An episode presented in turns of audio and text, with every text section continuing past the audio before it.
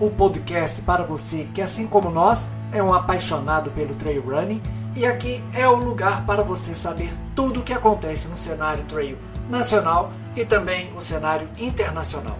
Teremos entrevistas, bate-papos, análise e tudo mais que envolva o nosso querido esporte. Então, bem-vindos a mais um episódio. Boa tarde, pessoal. Valmir Lana por aqui, com mais um episódio pela revista Trail Running. Esse é o RTR Trail Talk, em seu episódio 19. E hoje, bem especial, vamos falar de UTMB e vamos falar ao vivo aqui, que a gente tem feito muito o, esse episódio, esses episódios, essa série, somente em podcast. Esse episódio também vai para podcast, mas hoje, especialmente, a gente vai falar ao vivo aqui sobre esse evento que movimentou o cenário trail internacional. Tivemos muita coisa acontecendo por lá e vamos falar tudo aqui para a gente começar logo é, a falar sobre o TMB. Está aqui o Bruno Matos, bem-vindo, Bruno. Fala galera, episódio mais que especial. Esse mereceu uma live sem dúvidas e com participação do Rafa Porto, que vai entrar aí daqui a pouco. Foi finish do, do TMB e, cara, tava ansioso para fazer esse episódio, que com certeza o episódio mais esperado de todos os tempos. É, eu diria que foi uma edição épica, ou sem dúvidas, acho que uma das melhores edições, edições de todos os tempos que eu lembre, assim, pelo, pelos resultados, pelo start list e tudo que aconteceu. Então, a gente vai bater aí, falar, fazer uma análise dos resultados de todos os atletas, masculino e feminino, que, que foi bom, o que, que foi ruim, a visão do Rafa de dentro da corrida, né? Que, como comentei, ele foi finish e muito mais. Vamos tocar aí essa, esse bate-papo incrível. É isso aí. É legal também a gente é, falar um pouquinho do que é o Outro Trail do Mont Blanc. O Outro Trail do Mont Blanc é uma prova que acontece lá na França, tem várias distâncias, a gente vai, já vai falar sobre isso aqui. Ela dá a volta no maciço do Mont Blanc, que passa por tá, sai da França, né, em Chamonix, vai na Itália, passa na Suíça e retorna para Chamonix, lá na França. Então é uma prova muito é, conceituada, já tem várias edições, várias, vários campeões. Temos agora é, o tetracampeão Kylian Jornet, que estabeleceu um novo recorde da prova e conseguiu um feito muito incrível que a gente vai começar a, a comentar daqui a pouco. E tem várias distâncias, tem a, a principal, que é o 171, tem os 100 quilômetros, tem 145, tem 55, tem 40, tem 15, tem prova para o juvenil. E vamos comentar também sobre o fatídico é, episódio que a gente teve lá, que foi o nosso amigo Orlando Yamanaka, que veio a falecer no acidente da prova que é a parte do TMB, que chama PTL, é uma prova com quase 300 quilômetros, quase 30 mil de ganho, e é uma prova que não tem é, marcação, é uma prova muito mais de orientação, nem considero ela como uma prova de trail running, é, não tem marcação, as pessoas têm que levar bússola, mapa, GPS, tem técnica de escalada em gelo, nem é só escalada normal, tem ter é, é cordas, capacetes, enfim, tudo isso e não não tenho como não tem um percurso demarcado você pode fazer o percurso que você quiser desde que você passe nos pontos de controle. Então tivemos essa perda irreparável aí de um amante das montanhas do trail running das expedições ao, a, em ambientes outdoor Orlando Yamanaka fica aqui nossa homenagem é um grande amigo grande conhecedor inclusive ele era uma das pessoas que mais contribuíam com a revista Trail Running com informações, passavam muitas informações. Sempre que a gente colocava o podcast no ar, ele ouvia e mandava mensagem, falava, olha, isso daqui eu acho que é outro dado, ou então esse dado está desatualizado. Ele sempre ajudava muito a gente em todo o processo da revista e tem um carinho muito, muito grande por ele. A gente dividiu apartamento em 2018 lá em Chamonix, quando eu fiz o TDS, ele fez o TMB, acabou que nessa oportunidade ele não foi finisher, mas em 2019 ele foi finisher. Junto comigo, a gente largou junto no TMB. E tem um carinho muito grande, o cenário do nacional tem um carinho muito grande pelo Orlando.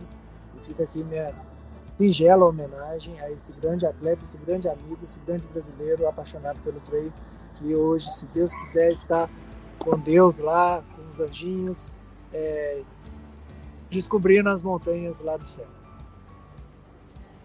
Ah, com certeza. É, só lembrando também que o, o, TMB no último dia fez uma, uma homenagem para ele. É, acho que tem um vídeo disponível. Acho que, acho que muitos brasileiros postaram nas redes sociais. O TMB postou.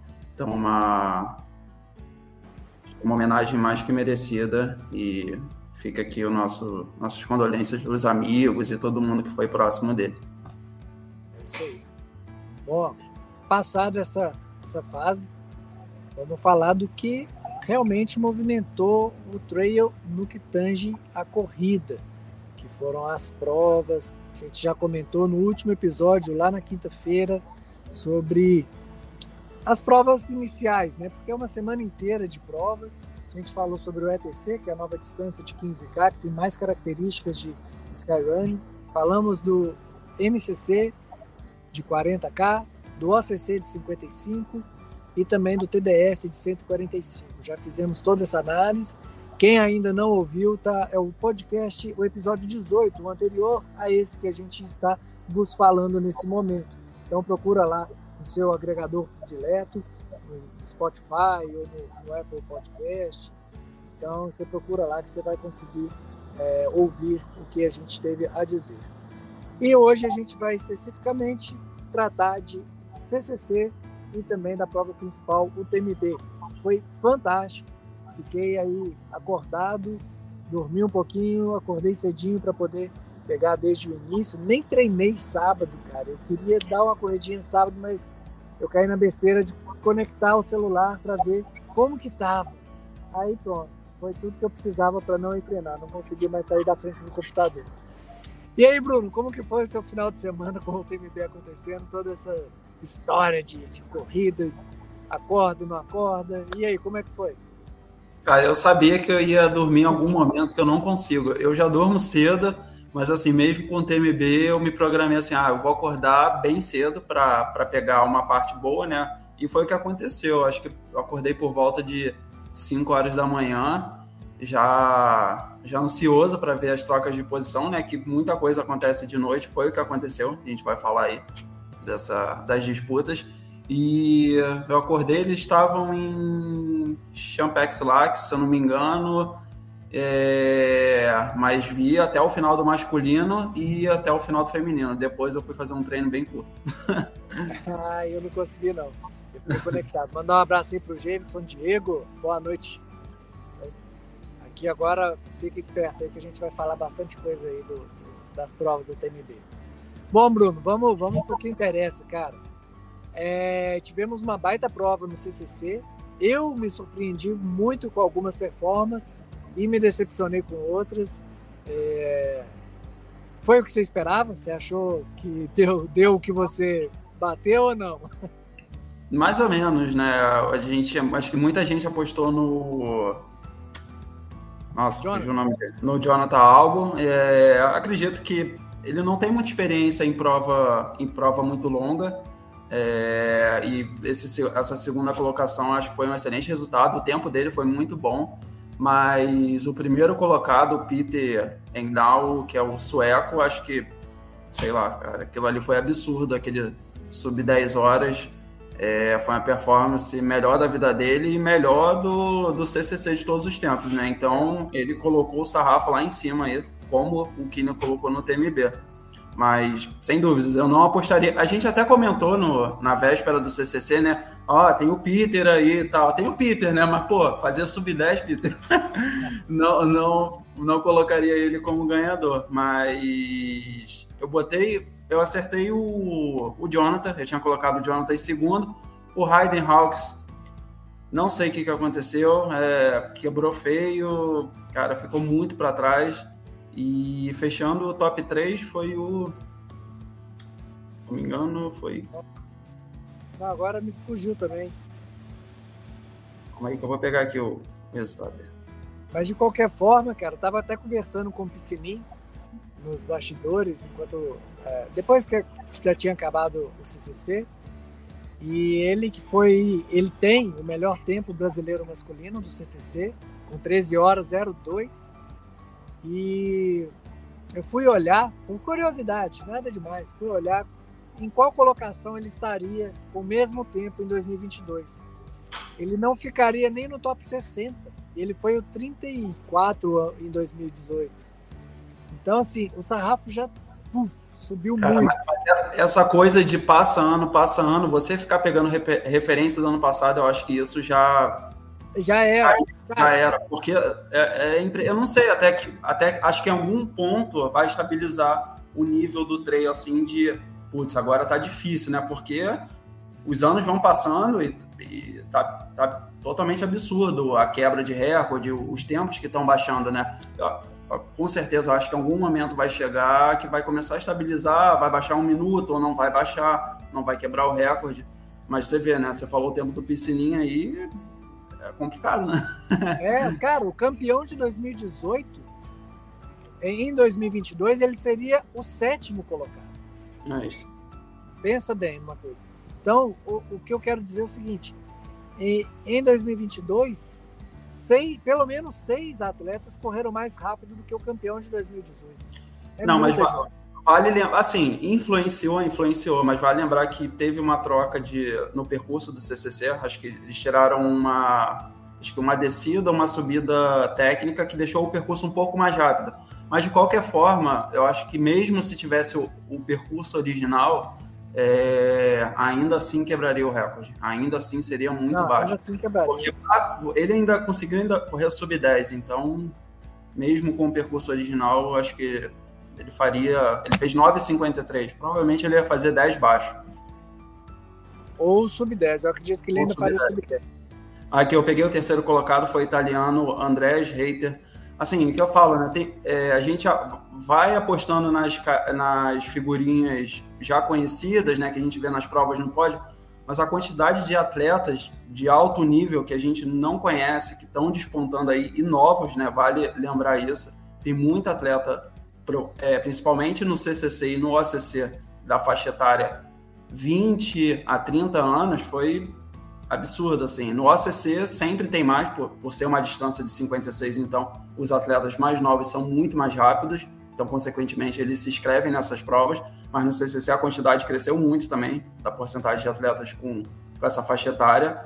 Então, acaba que são atletas que estão despontando, não são muito conhecidos né, no meio e acabam levando, né? Foi o que aconteceu com, com o terceiro colocado e até diria que o, o primeiro, o Peter, é uma, é uma figurinha assim mais conhecida no meio. Ele já correu provas da Golden Trail, já correu algumas provas de nome no, na outra trail mas essa primeira colocação dele aí é de tirar o chapéu. Sem dúvida, cara. É... E, e, é uma prova que eu não esperava que o Peter fosse performar tanto, até porque ele, ele corre muito as provas da Golden. Assim como o Jonathan Albon estava é, né, partindo para uma, uma, distância tão, tão longa, né, é, eu não lembro de ver o, o Jonathan Albon correndo uma prova de 80k, por exemplo. Então ele já meteu um 100k e, e óbvio que ele já seria é, considerado um dos principais nomes para vencer a prova, justamente pela constância dele de andar lá na frente. E ele é muito estratégico. A gente vê que nas provas é, que ele participa, ele nunca larga para estourar. Ele sempre sempre está no... tá cozinhando os primeiros colocados. Isso, ele sempre anda, anda ali no bolo e vai cozinhando. Então, Sabe com quem que ele aprendeu isso, Valmir? Ele aprende, aprendeu apanhando do Killian, né? Não, é. O Killian que faz isso, né? Mas porque eles moram no mesmo país, né? Não sei é. se ele aprendeu com o Killian, né? Mas só uma, uma brincadeira. É, é mas é, é interessante essa estratégia, porque como eles, é, o Killian também, eles já eles sabem que eles conseguem andar com o primeiro pelotão a prova inteira, se eles quiserem, eles vão ali. Se tiver exigindo é, 80% da performance que ele é capaz, ele vai dar aquele 80%. Se exigir 60%, ele vai dar os 60%. Se exigir 80, é, 50%, ele vai dar os 50%. E aí vai chegar uma hora que ele vai falar: bom, vou dar mais 10% aqui para ganhar a prova. É uma ótima estratégia.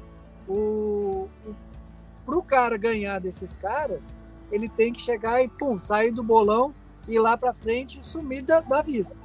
Porque aí o cara vai falar, opa, se eu não, não der um, um pouco a mais aqui, ou der um, um tanto bom a mais, que horas que eu vou ver esse cara de novo? Então, foi o que aconteceu em Serra Zinal com o Kylian. Ele, ele não podia ter ficado só ali naquele bolinho ali, porque os africanos foram para frente, sumiram na frente dele. Ele falou: opa, se eu ficar para trás, eu vou ficar para trás. Com certeza. E aí que, aí que eu acho que, que o Kylian acabou sentindo as câmeras, porque ele saiu do normal dele. Ele teve. Alguém tirou ele do conforto dele de, de andar ali na, na, na manha. Né? Então, é, aconteceu isso com o Jonathan Albon agora, nos 100 km, porque também era uma novidade para ele e ele acabou, pô, vou, não vou forçar tanto. Então ficou ali entre o segundo e terceiro, segundo e terceiro, e no final ele acabou chegando em segundo, mas não conseguiu chegar no, no primeiro, no Peter. E deu até uma diferencinha boa, né? Porque o, o, o Jonathan não conseguiu fazer o sub-10. Não, ele fechou em 10 e 16, se eu não me engano. O Peter botou aí uns bons minutos na frente, mas sem dúvida, assim, mesmo que porque o Jonathan Alba ele já ganhou o ACC no ano passado, seria assim a distância que ele é craque, né? Como ele já ganhou o Mundial, que é perto dessa distância. Mas, sem dúvida, se ele voltar no ano que vem, ele faz um sub-10 e até oh, disputa aí com o Peter de novo, né? Não sei qual, qual vai ser o objetivo, porque até o assim, o Peter também não é um, um atleta experiente na ultra distância. Eu acredito que na prova ali ele arriscou. Ele foi para cima, é, devia estar confiante, sentiu bem e levou. Como poderia ter acontecido com o Jonathan também, claro. até com até com o Raiden, eu vou dizer, porque no início da prova, é, ali a configuração ficou o Raiden e o Peter e o Jonathan atrás. Mas o Raiden, nos primeiros 20, 30, já estava em 15, né? Mas o Raiden já foi campeão do CCC, então é um atleta que tem muita experiência em provas de 100 km, 80 é, então por isso que eu apostei nele, mas foi mal. Cara, é, eu também estava apostando no Raiden e eu estava acompanhando ao vivo e a, as cenas que passavam assim é, contradiziam um pouco o que estava no aplicativo, porque no, no, primeiro no primeiro ponto de no, no terceiro ponto de abastecimento já devia estar com uns 30 e poucos quilômetros. Eu lembro é, nem, nem foi o ao vivo. Foi o, o Décio, Décio Ribeiro, brasileiro, estava no ponto, acho que era no Refúgio Bonatti. E aí ele filmou os primeiros passando. Aí passou o Peter, passou um bolo de gente, assim, eu nem vou saber se tá, quantos estava, mas o Raiden estava no bolo. Tava assim, tinham cinco juntos. Então eu falei, pô, não está condizendo com o que apareceu no, no negócio. Só que aí ele foi ficando, foi ficando e acabou ficando mesmo, né? Nem sei se ele completou. Não, acho que ele completou. Hum, tem que ver aqui se foi DNF ou não completou. Mas outro também que eu apostaria, que eu até eu botei ele na terceira colocação, é o espanhol André Simon, que foi campeão na, na prova de 100 km do, do Valdaran. E é um atleta muito forte. Mas assim, são. Acho que são tudo pode acontecer, o nível é muito forte, né? Mas acho que foi, foi justo, sim, o, o pódio, né? Com, os atletas aí. São novas caras que vão aparecendo, para a gente já ter referência já para os próximos anos. E pulando para o feminino, falar, fazer a análise do CCC do feminino, que esse eu fui bem, acertei a primeira e a terceira colocada. Boa, manda bala aí.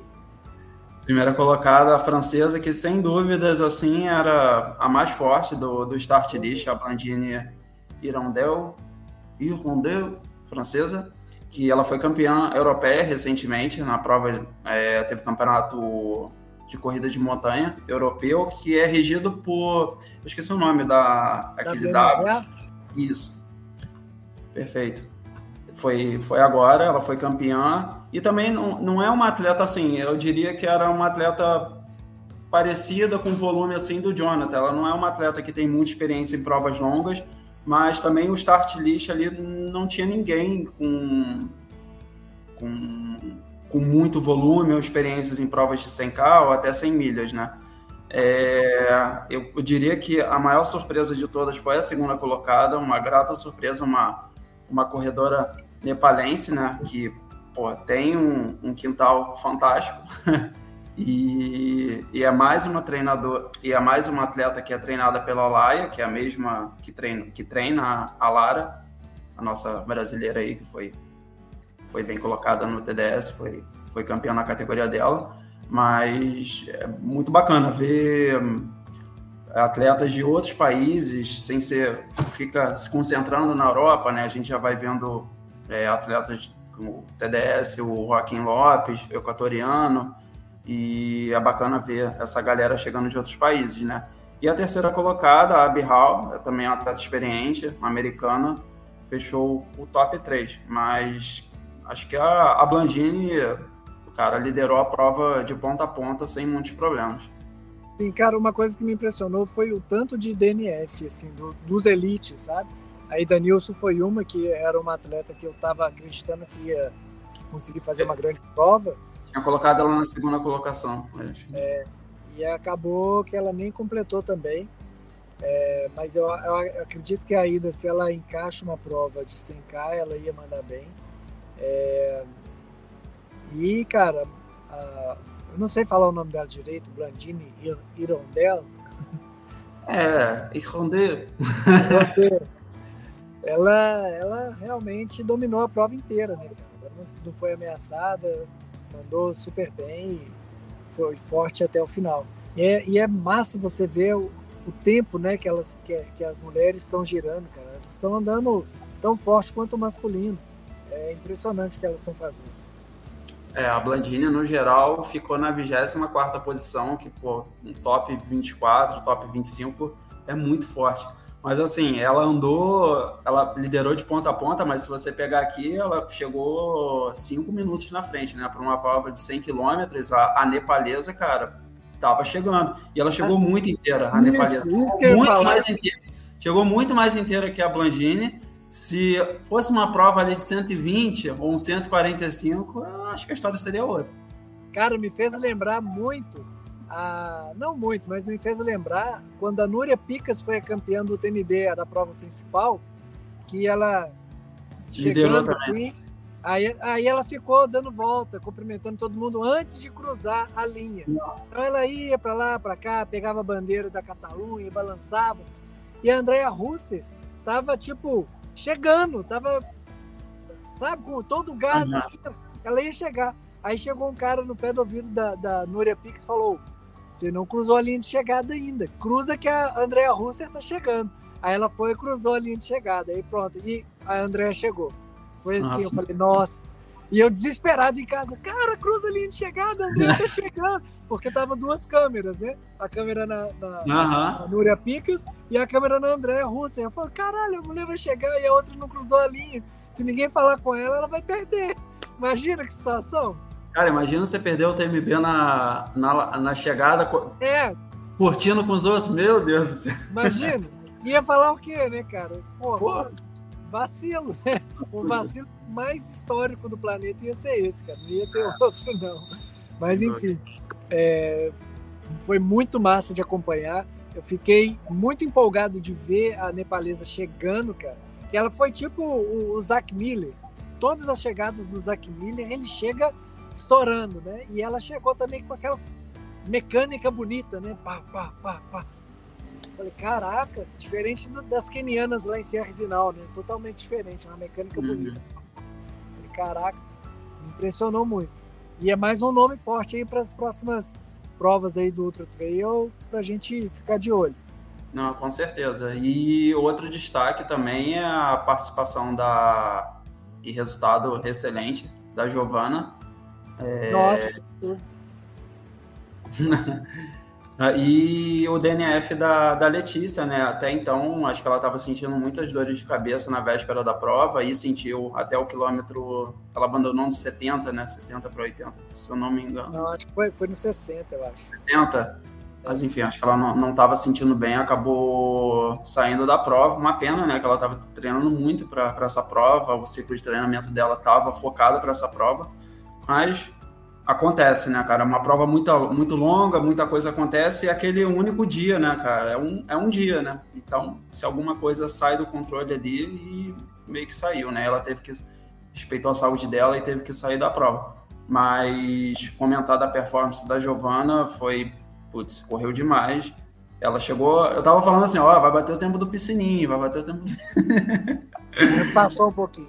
Passou um pouquinho, mas. Uma hora e pouquinho, né? Hora e pouquinho. Mas ela tava vindo muito forte. É...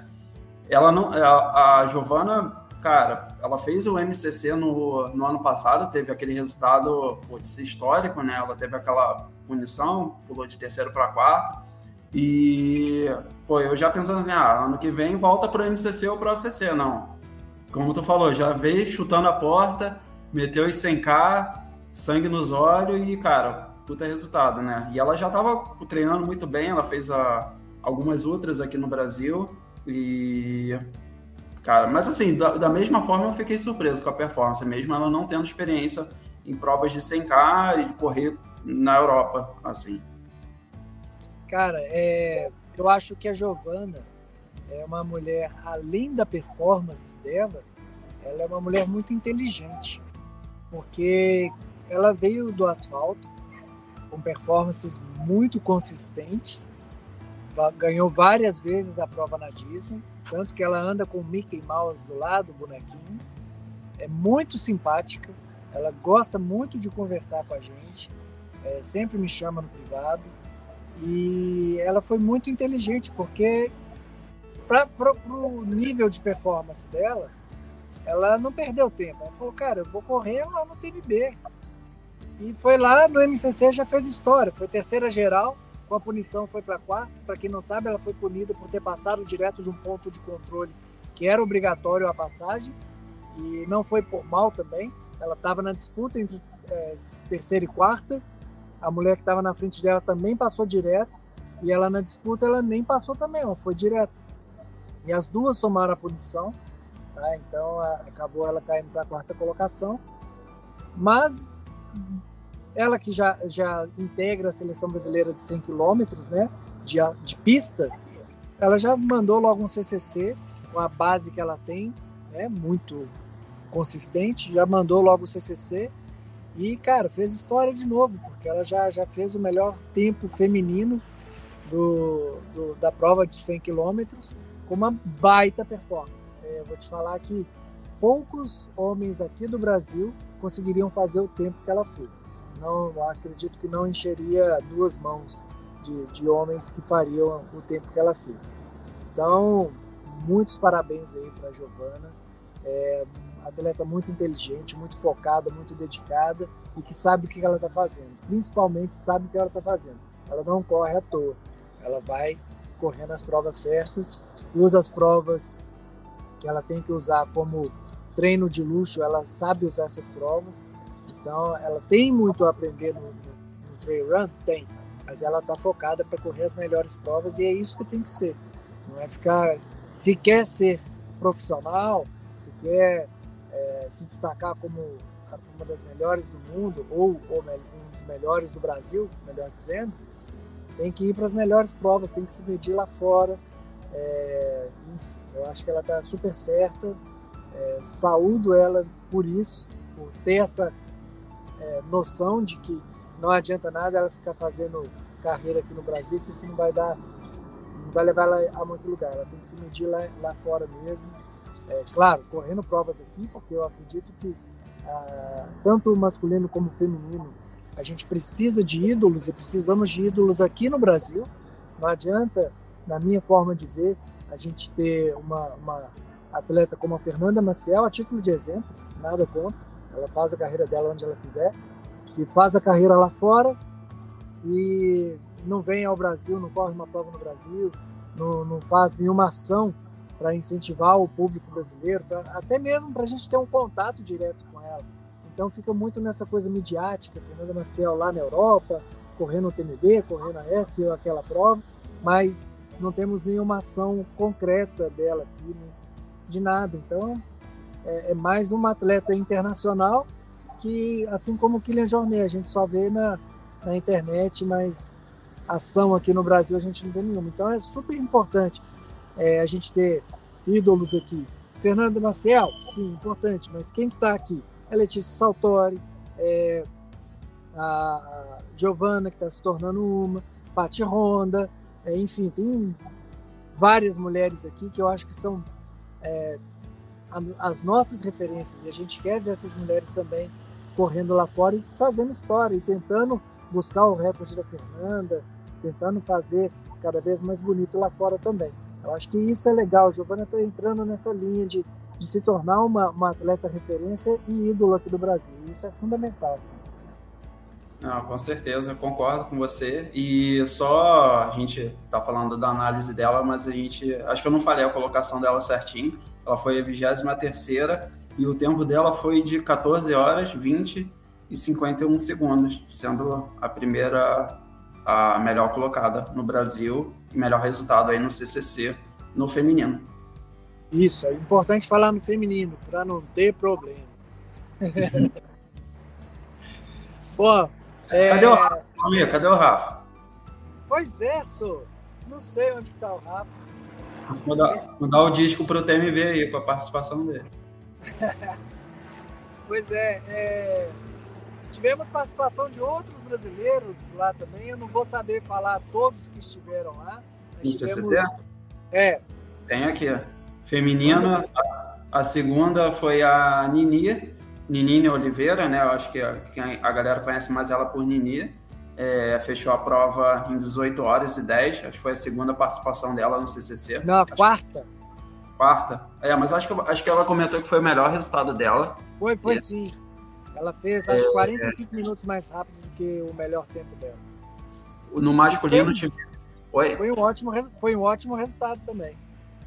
No masculino, só tivemos a participação do calma aí, do Alex Rodrigues, é, ficou na 28 colocação. Não teve mais. Não, não, não, calma aí, que eu tô vendo, deixa eu botar aqui no, só no feminino. Teve o Sissão. Não, é que eu tô, eu tô olhando a lista só do feminino, vou ah, pular aqui. feminino, ah, entendi. Sem ser a Nini, a outra foi a Gabriela Gudergues, é, fez 24 e 56, e Denise Santos fez 26 e 18. Boa, mandaram bem.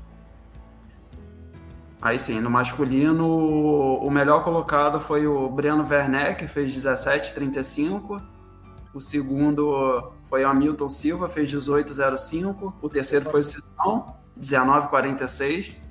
O quarto foi o André Faria, 22,10. Quinto, Denis Vilela, 22,43 outro Nicolau Ferraco, 24,38, Edmilson dos Anjos, 25,48 e fechando Maurício Rocha, 26,52.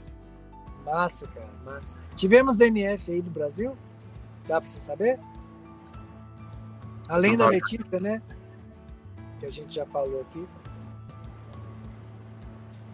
Cara, não, não. Acho que só tem, não tem como ver o. Eles não dão opção entendi, de entendi. DNF por país. Eles só dão um número assim de DNF total, assim, da, da distância. Não, no total eram 386 DNFs. É, massa. Bom, vamos lá, vamos seguir. E a distância principal, Bruno? Foi legal? Gostou? o melhor TMB de todos os tempos. Por quê? Não, muita gente vai falar, não, o de 2017 foi o melhor e tal, não sei o quê. É, eu vou dizer, na minha opinião, eu acho que foi o melhor porque vivenciar o que o Kylian fez é, acho que é algo incrível, né? Ele estava precisando muito dessa vitória, mas o pessoal vai falar, ah, mas ele já foi três vezes campeão, não tinha que provar mais nada. Mas eu acho que ele foi três vezes campeão em outro momento da carreira dele, muito jovem, em 2011, né? Isso daí já tem 10 anos, mais de 10 anos, um pouco. E acho que ele estava precisando muito dessa vitória nessa era Killian, ainda mais com a, com a Norman, né? Então acho que foi o pacote completo. E você ainda fazer um sub-20, ele reescreve, ele reescreve o seu nome na história e joga o sarrafo do, do TMB ainda mais pro alto. Então, cara, esse foi o melhor TMB. Cara, é, a gente falou na, no podcast de quinta-feira que o Killian ele tava ali mais para promover a marca dele, cara. Queimou essa, E se essa foi a intenção, não teve nenhuma outra forma melhor de se promover uma marca. Porque o cara, o cara simplesmente falou, galera, Beijo para vocês, sabe? Eu vou rodar o mundo, fazer qualquer coisa, vou pegar um foguete lá em Marte desafiar o marciano e vou deixar aqui para vocês um puta problema. Pau Capel, você que estava fazendo ação de sub-20, bichão, desculpa aí, cara. Me desculpa. 19,49. Sabe? Desculpa, cara. Foi mal. Agora, acabou, né? O que o Pau Capel vai fazer de ação? Ah, já era. Não, não. Já era. Já era. Ele, ele, já, disse que, ele já disse que não volta para fazer sub-20. Eu acho que isso não tem nem. Tem, não faz sentido nenhum. Cara, Só se ele for metesse um sub-19, mas aí ia botar uma pressão. Não, velho, o lance era sub-20. O lance era é. sub-20, sacou? Sim. E aí o Killian foi lá e já fez, e o cara olhou para ele e falou: puta merda. Eu não tenho condição de fazer sub-20. Mas, mas falar que fazer um sub-20 como treino, né, que seria num desafio no FKT, eu acho que é até é mais difícil do que na prova, né? Porque na prova você tá com nível ali, você tá no, você vai dar o seu melhor, você tem o apoio do público, você tem o apoio do atleta, e é uma coisa que eu vo martelar aí que é o, cara, eu se o Killian não tivesse aquela disputa com o Mathieu, eu acho que ele largaria a prova e o, e o, o, o Mathieu seria campeão e o Tom Evans seria segundo, aí depois para baixo eu não sei o que, que rolaria. Mas eu acho que o Killian só continuou e ele publicou já uns dois posts dele falando que, sem dúvidas, a disputa com o Mathieu foi o que levou ele a continuar, porque ele falou que ele ia parar no quilômetro 120, que é em Champex. Champex, Champex Lac. Champex Lac, né? Ele estava já certo, né? Ele, ele, postou agora no último, último post nas redes sociais dele, fazendo tipo 0 km, 20, 40, tudo que passou, né? E ele falou que no 120 ele ia largar, mas que o Matia estava junto com ele. E ele falou: Ah, eu vou até Valorcine para ver o que, que rola. E ele subiu muito bem até Valorcine e dali ele. É, deu uma adquilha, né? Largou para trás, mas. É... Fala, Rafa. Chegou. Fala. Uai, e aí, galera? Já meia-noite. Pô, vocês me desculpem, eu tava na cabeça que era 19 horas aí do Brasil, então botei despertador e tudo e tava dormindo. Cadê o senso? O Rafa tá chegando Hã? agora, não tem. Não, tá não, velho, tô na rua aqui, tava saindo do apartamento, tá tudo fechado, né? A segunda pele dele agora lá. Aí. Ah, ué, tem que ser, tem que usar agora. Boa. Senta lá no pórtico. Você tá longe do pórtico? Tô longe, velho, longe, mas eu tô dá perto aqui do, do bondinho do Agulho do Midi. Ih, tá pertinho, só dá um trote até lá. Tá doido? tô nada. Aqui... Vocês me desculpam aí, viu? Eu fiquei na cabeça. Nada, tranquilo. Uai, sumiu. Eu marquei no despertador e fui dormir tranquilo. Aqui. Não, a gente começou a falar do TMB agora. Ah, beleza. Você perdeu só os comentários do CCC. Agora a gente está falando aqui da, da performance do, do Guilherme. O que, que você achou, cara? Bom, é... antes disso, antes disso, antes disso. O que, que você achou da performance do cara que daria uma volta em você aí? pois é, então, eu tava correndo, não assistia a performance dele, né? Eu só fiquei sabendo, na verdade, no meio da prova começou aquele murmurinho. Né? Ele já estava acabando, antes de 20, antes de 20 horas né, de, de corrida. Aquele burburinho, todo mundo, o que aconteceu? Aconteceu, o Killian, mas o Killian, o Killian tava com Covid, ué. Sub-20, como assim? E tal, e aí depois nós fomos ficar sabendo. E o segundo? Aí ninguém sabia quem que era o segundo. Né? Aí continuava correndo. No próximo PC, ó, o segundo foi o francês, o Matia Blancat também fez sub-20. Falei, que isso? Que, que, o TMB que foi esse que eu tô perdendo? Tô aqui correndo, mas tô perdendo tudo que tá acontecendo. Rafa, então foi mais ou menos isso. A pergunta que eu ia te fazer, vocês ficam. É, vocês conseguem saber o que, que tá rolando com os outros atletas da, da Elite ou vocês ficam focados ali? Tipo, dá para saber o que tá rolando? Vocês ficam curiosos? A gente fica curioso, mas não dá ah. para saber nada. Nada, né? nada. Tem gente que mexe bastante no celular, não era o meu caso. Entendi. Eu tinha o meu celular, eu estava sempre preocupado com a bateria, né? Se ia durar o tempo todo. Eu tenho um carregador externo, então é, eu já tive problema no carregador externo descarregar por conta do frio e eu ficar sem. Então eu realmente não mexi em nada de internet durante, né? De vez em quando eu entrava no PC e mandava mensagem para a família, até para os amigos, para onde é que eu saber onde é que eu estava, mas não, não olhava nada. Então assim, mais era do que os outros falavam. Eu lembro, eu estava subindo, eu tinha acabado, eu estava descendo o o do Ferrer e estava conversando com um cara, um cara que fiz amizade durante a prova, um filipino, e a gente ia acabar de ficar sabendo do Killer. A gente, oh, você acredita que ele ganhou, fez sub-20 e tal, né? Então, assim, foi mais de, de como se fosse fofoca mesmo, entendeu? maneiro, maneiro. Mas foi, foi uma experiência legal também ficar sabendo nesse, desse termo, né? Saber que a galera que estava na mesma prova que a gente já tinha acabado e a gente tava lá na metade do caminho ainda. É, isso é foda. Ô, Rafa, é, ah. Você, você completou a prova em 39 horas e pouquinho. Como que foi para você, cara? É, você, você, comentou com a gente no privado que é, você acabou sentindo uma lesão antiga que você já tinha curado e acabou que a prova não saiu do jeito que você queria. Como que foi isso aí para você? Na sua cabeça, assim, e tal? É, então, assim, como prova, cara, eu até diria que minha prova foi um fracasso. Como realização, foi um sucesso, sabe? Porque é, eu já tive uma lesão no joelho esquerdo em 2016, quando eu estava morando fora. E essa lesão eu tratei ela, eu tive até uma indicação, eu tive uma lesão do menisco, né, que é uma estrutura no joelho, tive até uma indicação de cirurgia, resolvi tratar de forma não cirúrgica, com fortalecimento, fisioterapia. Só que essa perna minha esquerda, ela sempre dá algum problema. E recentemente, no início do ano, eu fiquei afastado também da corrida por conta de uma ruptura muscular na mesma perna. Então, assim, eu sou todo descompensado dessa perna. E aí, na uma das descidas mais técnicas do TMB, que é a descida do Lacombal, né, tava à noite ainda, eu acho que devia ter sido uns 30, 40 quilômetros, se eu não tenho, se eu não tô errado, mas mais ou menos nisso. E eu senti a dor no joelho na mesma hora.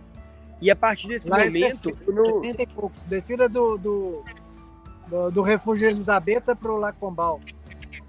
É, uma descida super técnica, que é uma descida cheia de pedra, solta. Isso. Isso. Então eu senti a dor nesse momento e a partir daí eu já não consegui mais descer nada correndo. Então eu só tinha como recurso é, caminhar nas descidas, né? E correr no plano e caminhar na subida. Não, não tinha, então atrasou muito minha prova. E aí, como eu já não conseguia mais descer correndo, eu desci freando, eu comecei a ter mais bolhas no pé, porque eu ia freando com o calcanhar, né? É, machucando o calcanhar no tênis, mudou toda a minha mecânica de corrida. Então, assim, foi um fracasso como prova, mas um sucesso porque eu consegui é, contornar todo esse caos que veio no início de prova né? E seguir o tempo inteiro até o, o final, que era o meu sonho, que era ser finisher do TMB, né? Eu, eu ficava assim na, na cabeça, olha, eu, eu posso até não completar, mas vai ser por conta de ser cortado por tempo, porque largar, eu posso estar com a perna quebrada, eu não vou, eu não vou parar. Né? Eu ficava mas, assim, ó, stop o mimimi, eu vou até o final. Isso aí eu sabia que você ia até o final, porque na TDS 2018, 2019, você foi de perna quebrada até o final. É, mesma coisa, é a minha perna esquerda de novo. Eu tive uma fratura de estresse durante a prova e rastei também até o final. Mas dessa vez no TMB foi no início, né? Então, assim, eu tive que fazer, tive que tomar a decisão. Eu vou, eu posso caminhar até o finalzinho. Mas aí me cortem por tempo, porque também parar eu não vou. Ô, Rafa, é, tá aqui o, o Cirles, o Ultra Sun, eu acho que ele ainda deve estar, tá, é, ele, ele fez 35 horas baixo, me parece. E você estava, uhum. eu estava acompanhando os dois na, na prova. Você fez um bom trecho com ele ainda também, né? Fizemos. Ele, ele chegou em mim na descida do Lacombal. A gente se encontrou lá embaixo, né? No nascer do sol lá no, no PC. Então, assim, na hora que eu acabei de sentir a lesão, eu parei no PC e aí encontramos lá, tomamos café junto, começamos a ver o nascer do sol junto e fomos uma boa parte juntos, trocando ideia. O Silésio é gente boa demais. E aí chegou a hora que ele conseguia correr na descida e eu não conseguia mais. Aí ele foi embora, fez a prova dele, fez uma excelente prova. É, e ele fez dentro do tempo que você queria, né? Talvez se você não tivesse lesionado, vocês iam juntos até o final. Possível, não dá para saber, mas é possível sim. Sim, isso é, e... isso é massa. Ô, Rafa, e o que, que, que, que você achou de diferente? Você já participou do TDS, já foi finish do TDS, né? O que, que você. Cara, qual é a magia que é diferente do TMB, ser um finish do TMB e ser um finish do TDS? Cara, assim, falando de prova, eu achei as duas até bem parecidas tecnicamente. Uhum. Todo mundo fala que a TDS é a prova mais técnica das provas do TMB. Realmente ela tem as suas particularidades mesmo, mas o TMB não fica tão atrás assim, entendeu? Agora, o que me chamou mais atenção é a quantidade de participantes é muito maior, o uhum. cuidado uhum. com os participantes é muito maior, né? Você está realmente no, no, no, grande evento, na grande festa. Na TDS ela é secundária, você, você percebe que você é secundário lá. Uhum. Né? Que, que lá é uma prova que tem todo o cuidado, obviamente, mas que não é o grande motivo de estar tá existindo ali. O TMB é o grande motivo. E é bem claro. Não, você falou essa coisa do DNF, né? Porque é, se a gente pegar a porcentagem de DNF do TMB, foi maior do que do TDS esse ano, né? Tipo, a TDS foi maior, a, a, porcentagem do TDS foi maior que do TMB. Foi maior. Esse ano foi maior? Foi. Foi maior. Mas então Mas sabe o muito... que acontece também, cara? o, o TMB ele exige mais pontuação, ele é mais difícil de entrar do que a TDS. Então, as pessoas chegam no TMB mais preparadas do que a TDS. Uhum. Muitas vezes, quem vai para o TDS. Uma prova. É, muitas vezes quem vai para a TDS é, é a galera que optou por entrar na prova que tem maior facilidade de acesso, mas tem menos concorrência para entrar. Uhum. Então, às vezes, ela está menos preparada. O TMB não, quem está ali sabe o que está fazendo. Entendi. Pelo menos a maioria. Não, com certeza. É, porque eu olhar aqui, foram 1.789 que largaram e 838 não completaram a prova. Foram dele. Do é... Da TDS, né? Não, do TMB, 838. Não, do TMB foi 2.700 que largaram e...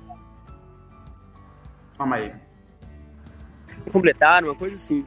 Eu acho que você tá confundindo os números aí. Ah, a TDS foi. É, na verdade, finish foi 1880. Eles não colocaram o número total aqui do, do TMB, só do TDS. É, não, mas a, a, porcentagem de, de DNF na, na, na, TDS foi, foi maior. Beleza, perfeito. Ô, Rafa, e tirando, falando agora dos ponteiros lá, é, agora você já está com todas as informações aí. É, a sua opinião, você acha que o Killian ele foi é, mesmo para promover a, a marca dele e ele acabou se vendo numa situação em que ele poderia mesmo vencer a prova novamente ou você acha que ele foi para vencer mesmo e, e cravar a quarta vitória, sub-20 e papo encerrado?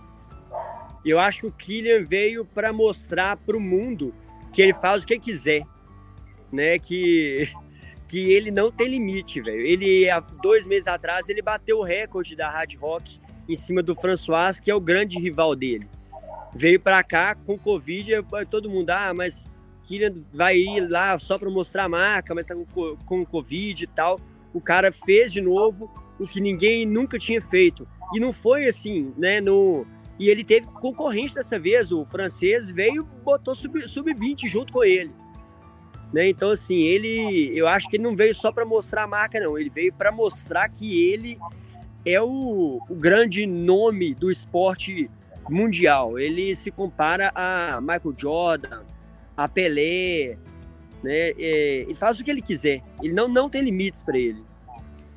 Eu só vou complementar isso. É porque antes de você entrar, Rafa, eu estava fazendo a análise do Kylian, né? E eu acho que ele só ganhou essa prova, claro, todo o mérito dele ter feito esse tempo, ter quebrado o recorde, mas eu acho que ele só ganhou por causa do Matia, que ele até postou recentemente nas redes sociais que ele abandonaria no quilômetro 120 a prova.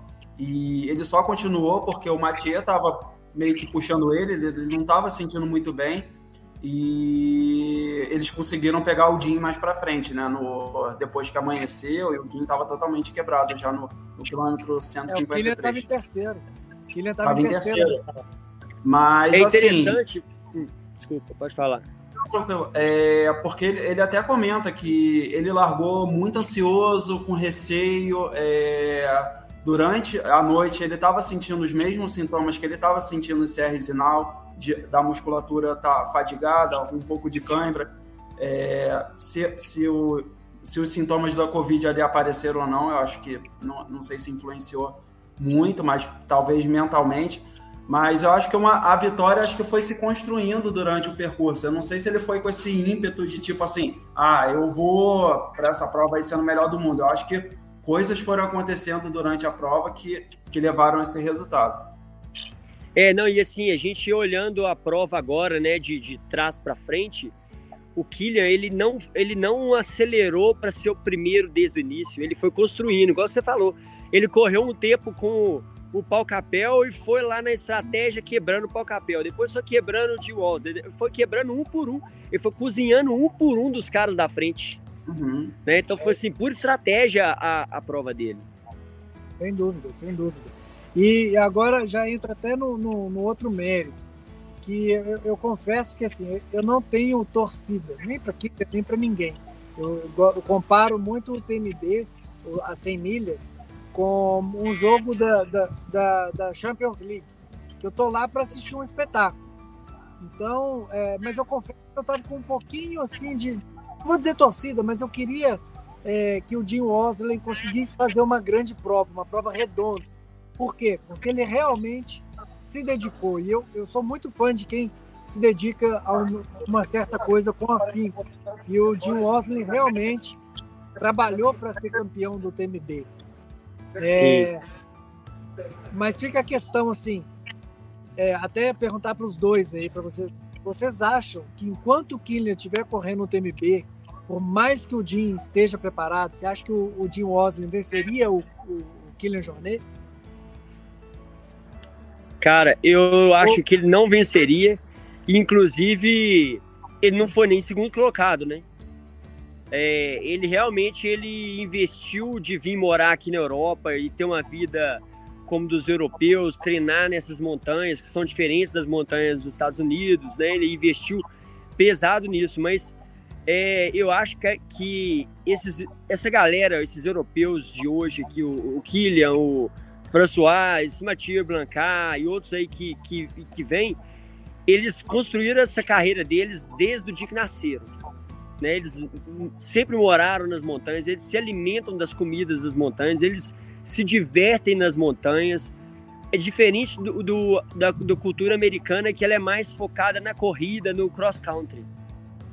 Né? Então, assim, eu acho que o, o investimento que o Jim Walser fez realmente foi imenso, mas não chega aos pés de um investimento de uma vida inteira. Legal. E é, então pelo que você está dizendo aí, o Jim Osley só vai ser campeão do UTMB se não tiver um Kylian Jornet ou um Blanchard. Ou um da Ou o François da N, né? Ou outros caras que aparecerem aí, tiverem no G deles, né? É, eu, eu, eu, concordo, cara. Eu acho que, assim, uma hora o Jim Osley vai vencer. Na linha de chegada, durante a entrevista, ele falou que o ano que vem ele vai entregar o inferno para os outros atletas eu queria ver esse inferno e eu tô torcendo para que ele se empolgue mesmo e passe, mude de vez para a Europa para treinar, Vai. chegar no máximo e conseguir desempenhar 100% durante os 171, sabe? Porque a gente viu uma disputa bonita entre ele e o Killian durante a noite inteira. Mas chegou uma hora, igual você falou, Rafa, Killian conseguiu quebrar ele. Ele ficou, ficou depressão lá, teve uma hora, né? mostrou umas cenas assim dele para baixo, andando em círculos, meio tonto, sei lá, e, e os outros passando. Então acho que é. quero ainda ver uma prova redonda do Tim Osley com um nível alto como foi esse ano. Eu acho que quem fez uma prova redonda, perfeita, fora né, o, o que Jornei e o Mathieu Blancar, foi o Zac Miller porque o Zac Miller saiu da estratégia dele de kamikaze. Isso. Ele... Oi? Não, o Tom, o Tom Evans estava debutando, né, cara? Então nem ele sabia muito bem o que ele estava fazendo. Ah, mas, mas assim, no meu ver, ele fez uma prova perfeita. Fez, não, fez, fez uma fez. prova perfeita, mas eu digo assim, o que a gente pode dizer que saiu da estratégia habitual e entregou alguma coisa diferente, uhum. eu acho que foi o Zac Miller.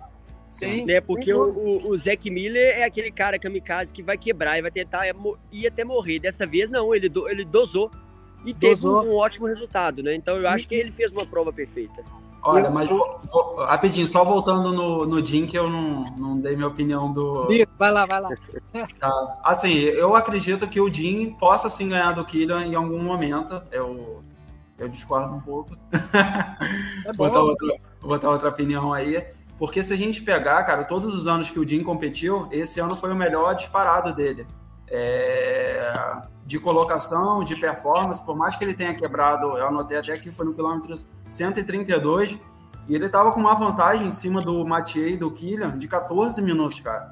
Então você botar 14 minutos no, no Jim no Mathieu, num quilômetro 132, por mais. Ah, pô. No Killian e no Mathieu, né? É, ele botou 14 minutos. Você é, falou no Jim e no Mathieu. No Killian e no, e no Mathieu. Então foi assim, o máximo de assim, foi o ano que ele conseguiu chegar mais perto da vitória, sem dúvidas. Ali. É, acho que muita gente até ficou assustada ali, pô, acho que agora o Jim vai levar.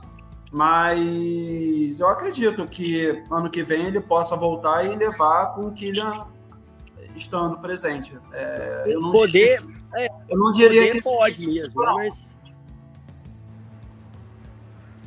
Rafa. Rafa. Oi. O que, que tá você aí, falou? Caiu. Não, poder pode, né? Ele, ele é uma, um, um dos maiores corredores do mundo hoje, junto com, com o Kylian, junto com o François. Só que eu não acredito, porque eu acho que, que o que ele investir de treino, os outros estão investindo desde que nasceram. Português? Português? É, Português. Eu, eu, eu concordo. Obrigado. Nada. Passaram uns cachaceiros aqui. Tô na rua. eu concordo, Rafa. Eu acho também que, por mais que o o Jim seja muito bom, esteja investindo nessa vida na montanha, enquanto o Kylian estiver correndo o TMB, ele vai ter que se contentar com outra posição. Eu acredito, isso é um, uma questão minha, eu acredito que o, o Kylian Jornet ele não volta mais para o TMB, a não ser que tenha alguém ameaçando o posto dele. Tenha um, um africano e chega lá e manda 19 horas baixo. Aí fala, pô, esse cara é melhor que o Killer. Aí ele vai correr o TMB de novo. Caso contrário, eu concordo. Ele não volta, não. Já é tetracampeão. É, ele tem que ter alguma coisa para provocar esse ímpeto dele, esse ímpeto dele, né? Ele não vai voltar à toa. É, o é, esse ano, talvez esse ano teve a, a, marca que ele estava lançando, né, que provocou esse ímpeto dele. Mas e, e, o próximo? Ele tá com dois meninos, ele não, não precisa mais também.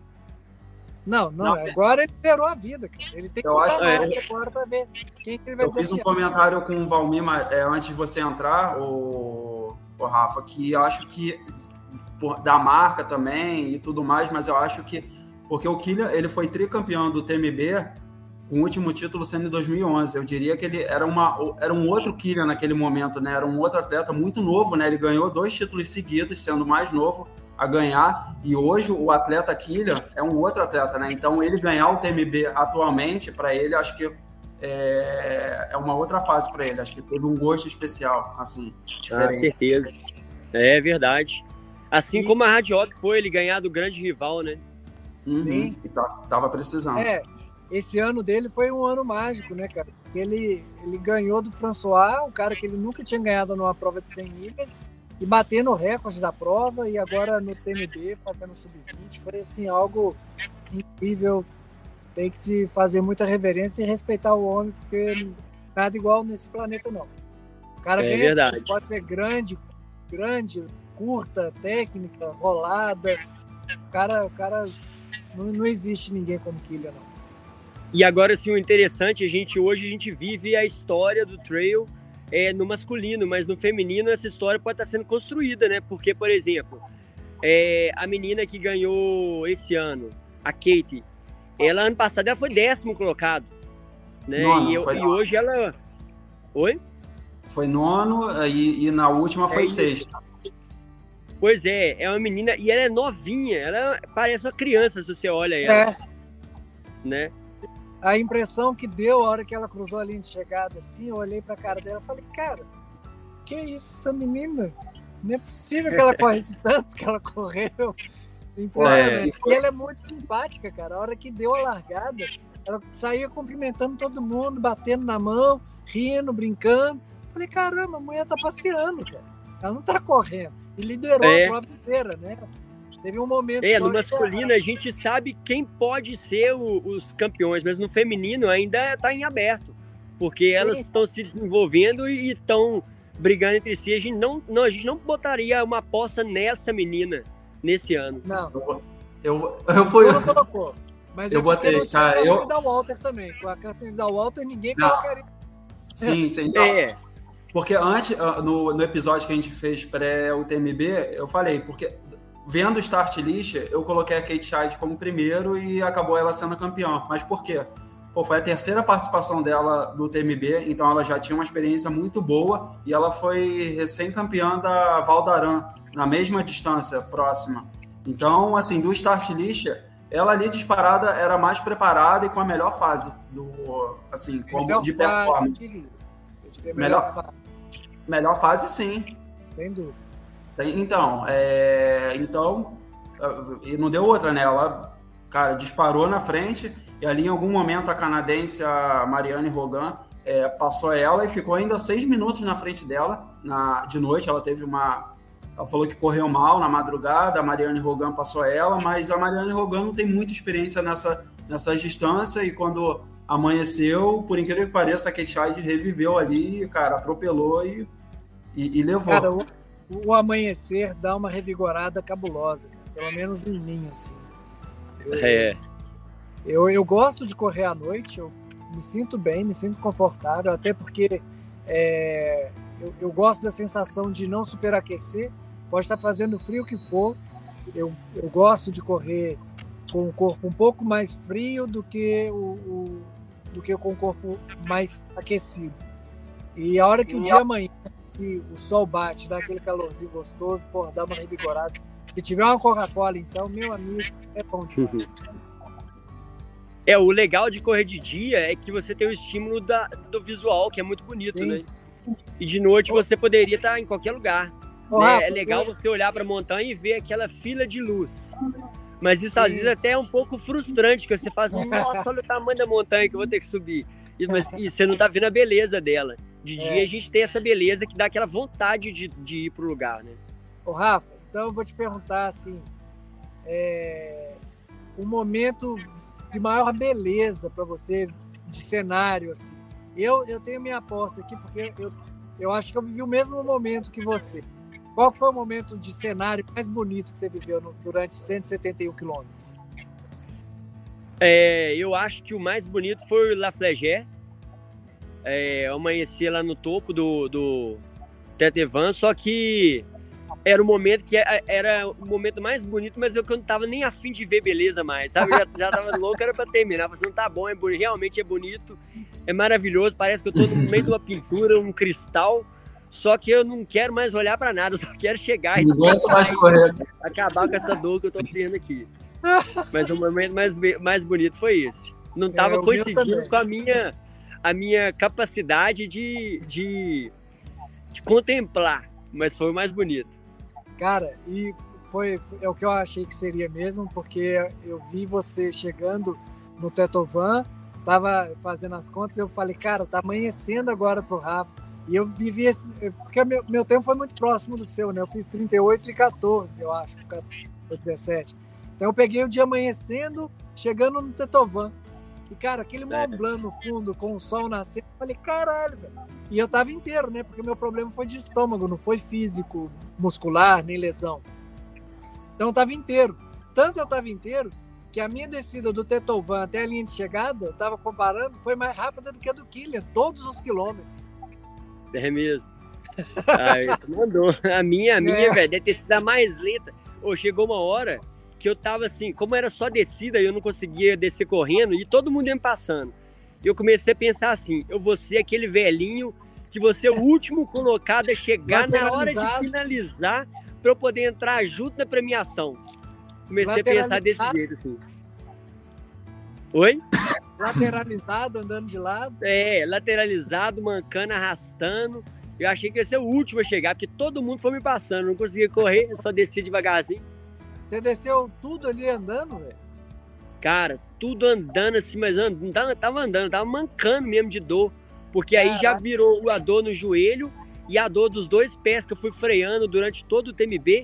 Então eu ranquei a pele dos calcanhares, dos dedões e tal. Eu, eu parei várias vezes, eu fiz tape, eu passei medicamento, eu furei bolha. Toda a estratégia que eu podia, que eu sabia fazer em relação ao tratamento de pés, não dando muito certo para mim. Então, assim, eu cheguei morrendo de dor, eu arrastei mesmo. Falei, não, que trem que não chega. E qual que é a próxima 100 milhas, Rafa? Ó, ultimamente, agora, nesse momento, eu não tô afim de fazer 100 milhas tão cedo. eu acho que o 100k vai muito bem. Você termina no mesmo dia, vai jantar, vai fazer turismo no dia seguinte. É, eu, eu, a minha distância predileta também é o 100k. A hora que você começa a machucar demais, acaba.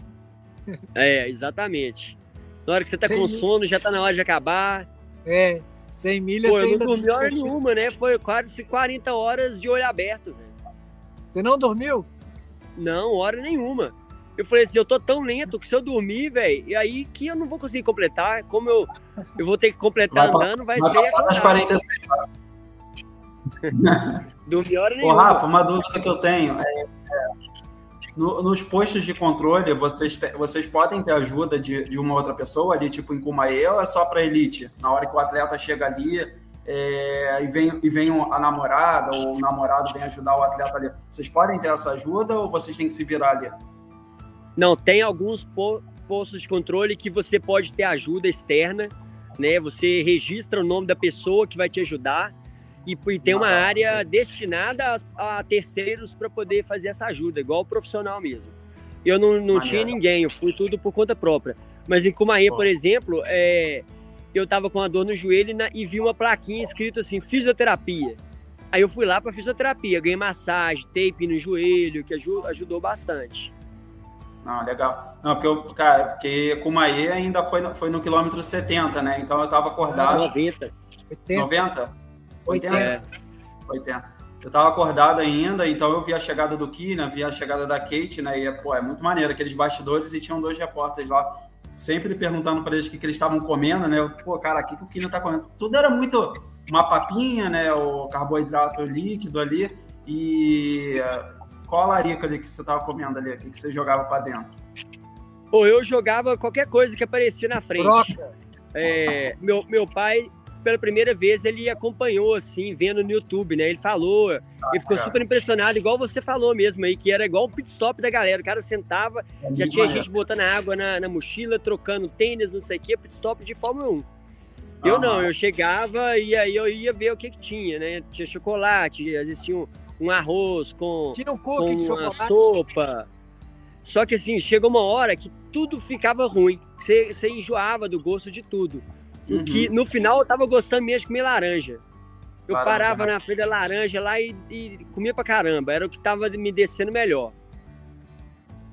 Não, imagina, acho que muita coisa gordurosa você comendo, imagina, você comer 30 horas sempre chocolate, chocolate, chocolate, acho que, cara, deve ficar bem é, é, aí esse é queijo, chocolate, salame, a sopa, que depois de um tempo você já não aguenta mais o gosto dela, o cheiro dela, o arroz, você não aguenta mais aquele arroz, o macarrão, a mesma coisa né? Você vai botando carboidrato para dentro. Você tem que botar, não tem jeito. Você coloca igual remédio. Fala assim, nossa, tanto é horrível. Não tô querendo comer, mas eu tenho que comer, tem que botar a gasolina para dentro. Cara, assim, é uma... que, que, tava gostoso de comer mesmo, no final era só laranja para mim. Eu comi o resto Sim. só como remédio mesmo.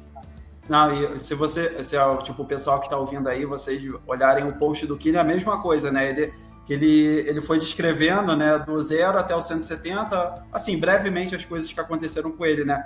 E, assim, a partir dos 50 até o final ali, cara, ele bota assim, iti, iti, iti, ou come, comer, comer, comer, comer, né? Que realmente, né, por mais que ele seja um atleta, cara, para fazer sub-20, eles se forçam também muito a comer, né? Mesmo comendo com má vontade ali. Aí tu vê que é. os caras jogam, tipo, caindo comida, tipo Ali é, chega uma hora que você não quer comer, você come forçado mesmo. É. Você come porque tem que comer. da hora, assim, eu fico marcando no relógio a hora de comer. Eu falo, nossa, que saco, tem que comer agora. Eu já não tô afim de comer mais nada do que eu tenho aqui. Mas se eu também não comer, depois vai ser pior. Então você acaba comendo. E a gente começou a falar aqui da Kate. O que, que vocês acharam do feminino? É, então assim, o, o, o, feminino eu fiquei mais distante, porque eu fiquei distante do, de, de, toda a prova. A gente ficou sabendo os resultados do masculino como uma fofoca, né? A gente uhum. não tinha noção. Então, do feminino, essa fofoca não chegou pra gente, porque não teve o, o impacto do Kylian Jornet, né? De, sendo Kylian, sendo o que ele é, vindo de Covid e fe, feito o tempo que ele fez né? Não teve esse impacto. Então, assim, eu fui saber mesmo do feminino só depois que eu cheguei. Entendi. A fofoca não, não mas... rolou nos bastidores pra gente, não. Não, mas a, a pergunta é o que você achou do, do, do TMB no feminino, da performance da Kate e das seguintes. Ah, eu achei incrível. Essas meninas estão chegando cada dia mais perto de, de homens. Né? Elas. Né, olha, olha o tempo da Kate né? Quem que, quem que você conhece que, e que você conhece, não, que você já ouviu falar que já fez tempo, há anos atrás, seria ela seria campeã geral. É, ela só, só perde mesmo para Courtney. Exatamente. A Courtney foi sétima geral né, em 2021. Ano passado, é. é. Então, assim, alguns anos atrás, essas meninas estariam ganhando geral, ganhando primeiro lugar. Não, isso com certeza. É, gente estava até falando no CCC, Rafa, e o Piscinim, em 2018, ele fez 13 horas 02 e ele foi o 34 Esse ano, ele não ficaria no top 60. E o campeão é. de 2018 ficaria sétimo agora. Você vê que esse, esse nosso esporte, ele ele tá engatinhando ainda, né? À medida que ele fosse profissionalizando cada vez mais, o, o, o rumo é, é, vai ser absurdo. Cara, que, eu, o que esses atletas vão fazer. Eu comentei isso, né? Porque a, a curva, né, cara, ainda tá subindo, tá subindo muito ainda, né, o nível, né? Porque passa ano, passa ano, os tempos, cara, só baixam. No CCC sub 10, no TMB sub 20, né? Vai ter um momento que ali vai ficar, vai começar a ficar espremido, né? Pô, ou a tecnologia vai ter que entrar muito forte para começar a baixar esses tempos, né? Não sei o que, que vai entrar aí. Mas é. porque, cara, tá, tá assustador. Não, e assim, eu tinha na minha cabeça que o TMB era uma prova bem mais corrida que a TDS. Mas é uma prova pesadíssima também. E aí eu, eu hoje vendo, é, tendo tido a experiência que eu tive, eu, eu vejo como que essa galera corre. Eles correm em qualquer coisa. Qualquer montanha, qualquer parede, qualquer tipo de terreno, eles vão estar tá correndo em alto nível. Isso me surpreendeu também de eu ver assim, que é isso como que essa galera sobe isso aqui correndo e como que eles descem na velocidade que descem. Cara, e, e de descida, você achou a descida lá com Bal mais difícil ou você achou a descida para Cormaie mais difícil? É aquele zigue-zaguezinho curto, assim, e muito inclinado? Eu acho que a do Lacombal ela é mais difícil por conta daquela parte de pedra solta. Que você tem que ficar mais ligado, senão você torce o, o pé mesmo. Tem, mas o Tetovan é uma descida bem rolada. Né? E a, e a, a descida para Cumaria também ela é bem rolada. Tem aquele zigue-zague assim com as raízes. parte do Tetovan que tem uma travessia de, pe de pedra, assim. Tem, é parecida com a do Lacombal um pouco, né? Tem. Mas é, eu acho que tanto a do, do Tetovan quanto a, a descida para Cumaê são coisas que a gente consegue ter aqui no Brasil. Né? Aí na floresta da Tijuca, né? A descida no meio da mata, aquelas raízes e tal. Agora, a de Lacombal não, é pedra, muita pedra solta. E você vai pisando como se você estivesse pisando no, numa montanha de prato quebrado. Né? Você vai pisando e as pedras vão se movimentando. O chão que você vai botar o pé na frente não é o mesmo chão que o cara de trás vai pisar. Se tivesse um tá capacete, tá você colocava. Oi? Se tivesse um capacete ali, você colocava. Não colocava capacete, não. Não, não acho. Eu até pensei nisso no meio da prova. Falei assim, não, essa prova aqui, se fosse no Brasil, eles iam mandar botar um capacete, mas não, não acho que hora nenhuma tem necessidade, não. Você vai. Não sei que o acidente seja muito, muito grave aí, mas é, seria uma fatalidade. É isso. Oh, então eu vou, eu vou para a pergunta. tem mais alguma coisa para a gente falar aí, Bruno? Porque senão eu vou para a pergunta final aqui que eu queria fazer para vocês. Cara, acho que só só fechar que a gente falou das duas primeiras colocadas, né? Mas ah, assim, sim. porque na verdade no a, a, disputa maior do feminino foi a primeira e na segunda, né? Foi, é, se a gente pegar o top 3 até o top 5, né? O que alternou bastante foi a Kate e a Marianne Rogan, canadense. Mas a terceira colocada ali, a Caitlin Gerbin, que é, que é a americana, ela, cara, ela correu na terceira colocação quase que a prova inteira. Então a disputa maior foi entre a Kate e a Marianne Rogan. Ela conseguiu botar essa vantagem na madrugada, a Kate conseguiu ultrapassar ela e acabou levando, né? Então, só, só que como a gente falou os tempos no, no feminino, vamos, no, quer dizer, no masculino, só fechar o, o top 5 no, no feminino também. É, a, campeã, a Kate Shive, americana, fechou em 23,15. A segunda foi Marianne Rogan, canadense, fechou em 24,31. A terceira, a Caitlin Gerbin, americana, fechou em 25,07. A francesa, Joceline Paulin, 26,13. E uma húngara, fechou no top 5, Esther Sislag, 26,32. Eu olhei aqui, cara, é... no feminino, até o até a até a 16 colocada fez sub 30. Legal. Ô Bruno, só para a gente fechar essa parte aí, vamos falar o resultado dos brasileiros. No TMB? É.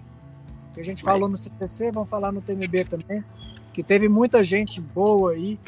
Temos o, o melhor tempo registrado até hoje, masculino, hum. de todos os tempos. Mas antes, antes de começar aí, só, só falar aqui do feminino, teve apenas, eu acho que Aqui na lista só teve uma participante ou, ou a única que chegou. Teve mais de uma. Porque tinha mais teve de uma. André Vidal, que abandonou, é. foi cortada. Acho que ela foi cortada porque teve saúde. E então, a teve... Raíssa Sorteia, teve... não sei por que motivo que ela foi DNF. Ah, tá. Então só teve uma finish aqui, foi a Camila Maria Mate, fechou com 45 horas e 7 minutos. Foi no limite aí, né? Qual, qual que é a idade dela? Tem aí? Tá 40 44 categoria. Boa. Foi só ela de finisher? Feminino? Só ela, feminino só ela. E masculino? Masculino, o, como a gente já publicou aí, foi o João Cordeiro, é, fez 30, 32 e 49. Quer falar da, falar da performance dele ou vai, vai seguindo? Não, a gente já falou bastante dele, eu acho que o, que o Joelson, ele se dedicou muito para fazer uma grande prova e conseguiu, entregou, ele, ele falou, até para o Rafa aí, que o Rafa fez entrevista com ele, que ele entregou a prova que ele queria entregar, e isso é muito massa de saber, né, cara? Primeira prova Pô, dele. E o ele tirou um cochilo de meia hora, né? Tirou é. um cochilo de meia hora e outra. O, o Joelson, a gente estava hospedado no, na mesma casa. É, Joelson, eu não conhecia ele, eu fui conhecer ele aqui. É um cara do bem demais. E o que me impressionou, que é um cara muito centrado, velho. Ele, ele, tá, ele tava, eu cheguei, ele tava gripadaço. Ele tava assim, muito gripado, com dor de cabeça, dor no corpo. Quando eu cheguei, eu até fiquei meio cismado. Será que ele não tá com Covid, né? Eu vou ficar meio, meio longe dele aqui, vai que ele me passa esse Covid também. Mas era gripe mesmo, assim, sintomas não relacionados a, a, ao Covid. Ele foi melhorando aos pouquinhos e ele foi ficando cada vez mais concentrar. Parecia que ele estava meditando o tempo inteiro antes da prova. Né, eu lembro que um dia eu cheguei no quarto dele lá para chamar ele para fazer alguma coisa, comer, não sei, ele estava deitado e todos os equipamentos, assim, é, assim, completamente organizados ao lado dele na cama e ele olhando para cima, assim, sabe? Focadaço. E, e quando a gente largou, ele desapareceu. Eu sabia que ele ia muito bem, né? E, e, eu acho que nem estava pensando tanto assim no tempo. Eu acho que estava pensando em fazer uma excelente prova mesmo. E o tempo seria mais um resultado do, da prova que ele fez. Fiquei feliz demais ao saber que ele tinha ido muito bem. E eu acho, inclusive, que ele poder, que ele tem capacidade de ir melhor ainda. Se Deus quiser, vamos ver isso acontecer. É. E que sirva de inspiração para outros atletas brasileiros a se desafiarem a correr lá no Mont Blanc. Com certeza. Então vou. Né? E outros também, por exemplo, o, o Bruno Bal é um cara que vinha fazendo um treinamento assim, focado, intenso, treinando muitas vezes, duas vezes ao dia. Eu tive contato com ele, também estava na torcida por ele. Ele eu achei que era um dos caras que também viriam para fazer aí o melhor tempo do, dos brasileiros, né? É, e também foi muito bem. O Silésio também foi muito, fez uma excelente prova. O, teve o, o André Medeiros aí do Rio de Janeiro, que tinha o antigo melhor tempo masculino, né? Eu acho que nessa vez ele deve ter, ter tentado passar o limite dele e acabou não conseguindo superar o tempo antigo. Então, assim, eu acho que a galera que, que fez, fez muito bem. E, e eu acho que, assim, eu e as pessoas que foram atrás também, é, a gente foi muito bem também. A gente conseguiu terminar a prova de forma digna. E não é uma prova para qualquer um, não, cara. É uma prova que você, você tem que saber sofrer e você tem que saber tomar chicotada do início ao fim, porque não vai ter sossego hora nenhuma. Quem veste esse colete aí, o cara é bom, hein? Quem veste esse colete, o cara pelo menos aguenta a porrada. tu, vai, tu vai pro trabalho com esse colete aí, Rafa? Ah, tinha até vontade de ir, viu? dá, dá vontade de usar o dia todo. Mas daqui a pouco ele vai pro armário e vai ficar lá guardadinho aí até o próximo desafio. É isso aí. Bom, mas o, mas o Rafa falou quase todo mundo da lista aqui dos brasileiros. É, mas, mas fala aí, fala com os tempos. É, eu vou falar com os tempos. Aí falou do, do Bruno Boy, né? Foi o segundo melhor colocado, fez 33,50 o terceiro Sirlésia, 3501, o seguindo o quarto André Medeiros, 3725, o quinto um tal de Rafael Porto, 3936, o sétimo Gustavo Aníbal, 4029, o penúltimo Wagner dos Santos, 4049, fechando Sérgio Sedano, 4409. É, o Gustavo e o Wagner, eu tive também um privilégio de correr com eles por um tempo uns caras, gente fina demais. Né? A gente fez uma companhia boa e um estimulou o outro aí por um tempinho. E o Sérgio também eu conheci ainda vindo aqui para o TMB, que é um cara bacana, do bem também. Encontrei com ele quando eu saí de Cumaé, porque eu fiquei um pouco mais de tempo em Cumaé lá na fisioterapia. E também tava com a cara boa, curtindo pra caramba. Então, assim, eu acho que todos nós é, saímos muito realizados desse, desse TMB. Massa, cara, muito legal. Então, vou fazer a pergunta. O Bruno já falou aqui. Rafa, você acha que foi o maior UTMB de todos os tempos? Bom, eu não, não sei dizer isso. Né? Da minha vida foi. é, e, e, assim, eu acho que pelo, pelo nível de, de performance que, que os primeiros fizeram, né, eu acho que foi o melhor, o melhor de todos os tempos. Né, o mais intenso, pelo menos, foi. É, Tudo eu, contribuiu, eu... né? Tava, tava calor, mas não tava um calor insuportável. De noite tava frio, mas não tava um frio insuportável. A, a prometida chuva, que falaram que choveu os dois dias, não teve hora nenhuma. Então, assim, tudo conspirou. Ah, foi, foi maravilhoso, né? Foi um tempo de festa. E eu acho que a festa se concretizou lá na frente, que todo mundo é, fe, de, conseguiu dar o melhor que podia. Então eu acho que foi o melhor dos, de todos os tempos, pelo menos que eu eu ainda tenho, eu ainda tenho que ver muito vídeo de como foi esse TMB, tenho que pesquisar mais como foi, porque eu estava vivenciando ele, né? Mas essa parte da frente eu tenho que ver, eu quero ver. Mas eu, ah, pelo que eu ando vendo por aqui, dos comentários, é, realmente eu acho que foi o mais intenso. É, é, eu, eu, tinha, eu tinha o de 2017, quando o François ganhou do Killian, justamente por conta da disputa que foi. E eu conversando com o Bruno, e ele falando o tempo inteiro disso, e eu discordando, falando lá ah, 17. E aí, depois de uma chegada onde os dois primeiros fazem um sub-20, cara, não tem como eu discordar. Pra mim também foi o pois é. maior TMB de todos os tempos.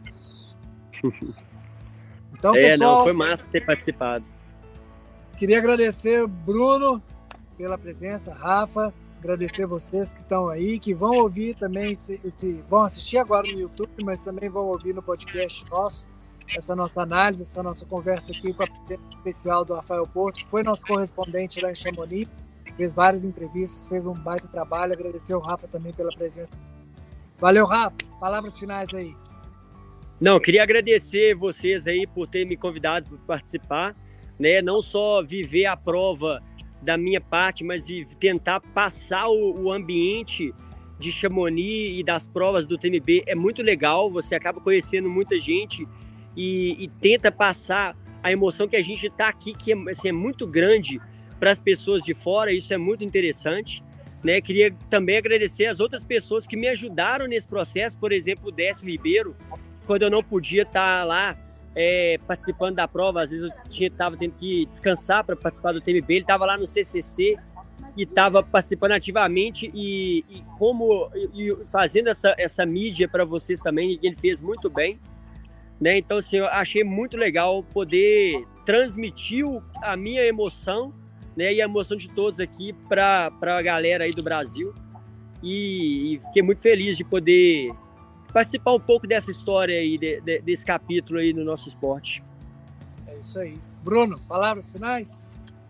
É, antes das palavras finais, eu só eu botei aqui o, a lista de DNFs, né? Que também acho ah, que é que a galera quer saber, né? O, no masculino foi o, o alemão, que foi uma aposta minha, o Hannes Namberg, Pablo Villa, Luiz Alberto Hernando, Germain Granger, que é o marido da Kate Scheid, Aurier do Nampalage, francês, Tim Tolson e outros dois que eu não conheço. É, e na, no feminino, Sage Ragnar. Canadá.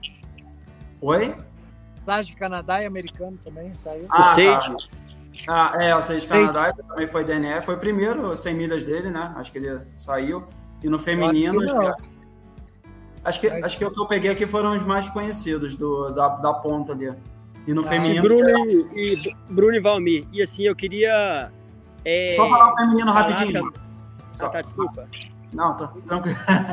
no feminino foi a Ragna Debates, a Zara Garcia e a Mimi Kótica. Foram DNFs também. A Mimi Manda tá com mimimi. Stop de mimimi. É, e assim, eu queria falar também, eu, eu, com certeza vocês já devem ter comentado, né, do da perda do Orlando. Sim, sim. Né? Eu, eu não conhecia pessoalmente, né? Mas a, a, o, essa fatalidade e o tanto que eu fui conhecer ele após o acontecido mostrava que ele era uma, era uma pessoa muito querida na comunidade e isso fez inclusive que eu, com que os brasileiros que estão aqui se juntassem ainda mais, sabe? Então assim foi foi emocionante é, você de repente sentir que é próximo de uma pessoa que você não conhecia por estar próximo de pessoas que o conheciam e que tinham tanto carinho. Né? Isso mexeu com todo mundo e juntou a comunidade brasileira que estava aqui. E a, a solenidade que foi feita na premiação, né, sendo falado em português, é, foi muito emocionante. Né? Eu e a Andréa Vidal aqui, a gente acabou tendo que ir no, é, procurar a, a, a diretoria aqui, a coordenação do TMB, para poder fazer um, um, meio campo com a, com a família.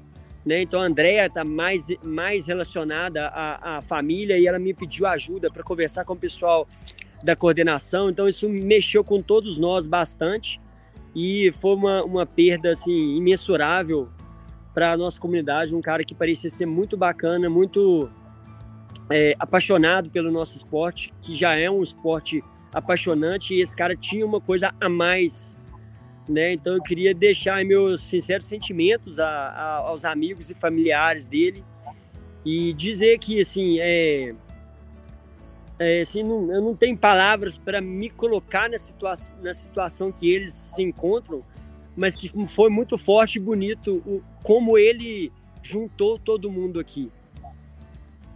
Bacana ouvir essas palavras, Rafa, porque realmente a gente daqui a gente fica só mesmo com o luto, né? A gente, eu que eu conheci, a gente dividiu o apartamento em 2018. A gente comentou aqui no início do nosso podcast sobre, sobre essa fatalidade. É, eu tinha ele muito próximo, ele sempre conversava, toda semana a gente estava conversa em WhatsApp, sempre sobre trail, sempre sobre performance, sempre sobre atletas, sempre sobre a visão dele sobre é, o mundo trail, né? Ele a gente fala que que ele é um apaixonado não só por trail running, mas por atividades outdoor. Ele fazia várias expedições outdoor pelo mundo, sempre fazendo registros. e sempre muito acolhedor. É, quando ele me acolheu em 2018, porque ele realmente me acolheu, eu estava em camping e na semana do TMB ele falou: Valmir, vem para cá, fica a semana do TMB aqui comigo, que eu tô sozinho aqui no apartamento. E a gente divide aqui, cara, foi assim, fantástico.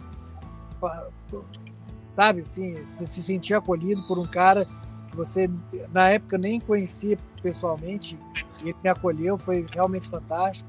2019 a gente correu junto o TMB. Então, é, é, foi bom esse, esse relato seu, porque aqui, como eu disse, a gente ficou somente com o luto. A gente não teve como vivenciar essa união brasileira e acredito que tenha sido realmente um momento muito especial. Beleza. Então é isso. Pessoal, obrigado mais uma vez pela presença. Vocês que vão ouvir depois esse podcast ou assistir também aqui no YouTube após essa, essa gravação. E um abraço para vocês. A gente se encontra nos próximos episódios. Valeu. Obrigadão, Valeu. galera. Valeu, Rafa. Boa noite para vocês aí. Valeu. Valeu. Falou.